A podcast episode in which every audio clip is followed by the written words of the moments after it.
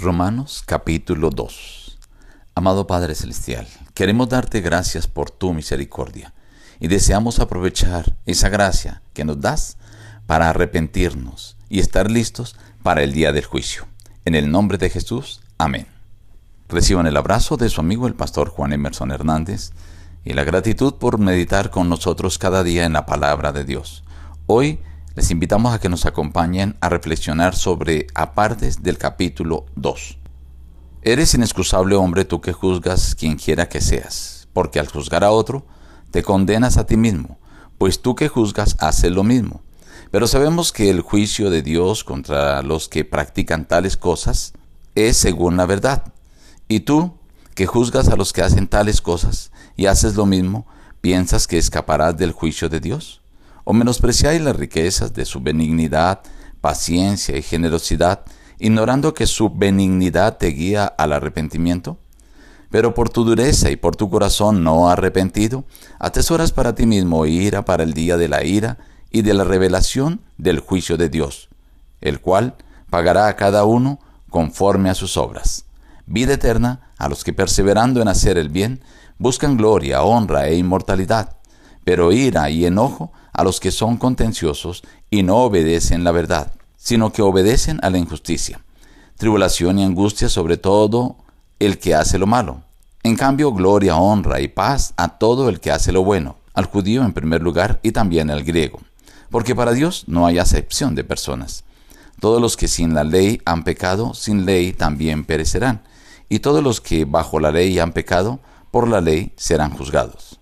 Dando testimonio su conciencia, y acusándolos o defendiéndolos sus razonamientos, en el día en que Dios juzgará por medio de Jesucristo los secretos de los hombres. ¿Estás convencido de que eres guía de ciegos, luz de los que están en tinieblas? Tú, pues, que enseñas a otro, ¿no te enseñas a ti mismo? ¿Tú que predicas que no se ha de robar, robas? ¿Tú que dices que no se ha de adulterar, adulteras? No es judío el que lo es exteriormente sino que es judío el que lo es en lo interior y la circuncisión es la del corazón.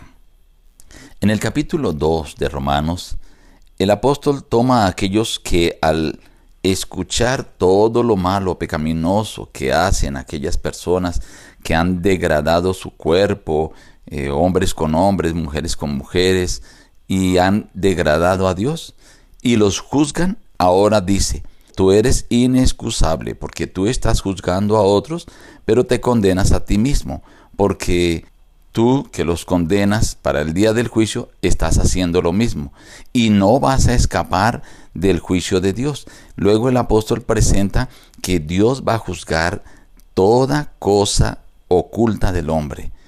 Todo lo que haga se está reservando para el día de la ira de Dios donde el Señor pagará a cada uno según su obra. Vida eterna a los que perseverando hacen el bien, pero también dice tribulación y angustia a todos los que hacen lo malo. Y menciona el apóstol Pablo al judío primeramente y también al griego. Coloca al judío de primeras porque ellos tenían el conocimiento de la palabra de Dios.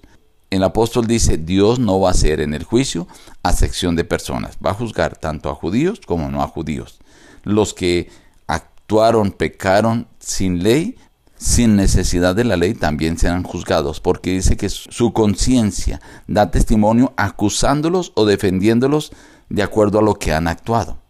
Luego el apóstol presenta nuevamente, tú porque te consideras guía de ciegos, luz de los que están en tinieblas cuando tú haces lo mismo, enseñas que no se debe robar y robas que no se debe adulterar y adulteras que no se debe blasfemar contra Dios y haces sacrilegios.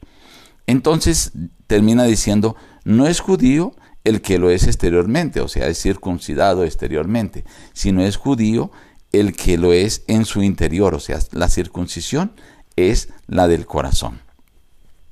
En este capítulo se presentan algunos conceptos teológicos de cómo va a ser el juicio y que Dios es el que va a hacer el juicio, que todas las obras van a venir ante Él para el día del juicio y que nadie va a quedarse sin ser juzgado. Y no tiene excusa de que yo no conocía toda la ley porque será juzgado. Pero el Señor dice acá, No menospreciéis la riqueza de su benignidad, de su paciencia, de su generosidad, porque el Señor, por medio de su benignidad, te está guiando al arrepentimiento. Él está esperando que tú te arrepientas por su misericordia. Por eso la invitación que deja el capítulo hoy es aprovecha la misericordia que Dios ha tenido contigo. Arrepiéntete hoy mismo y prepárate para enfrentar el día del juicio. Nos despedimos diciendo, busca a Dios en primer lugar cada día y las demás bendiciones te serán añadidas. Que Dios te bendiga.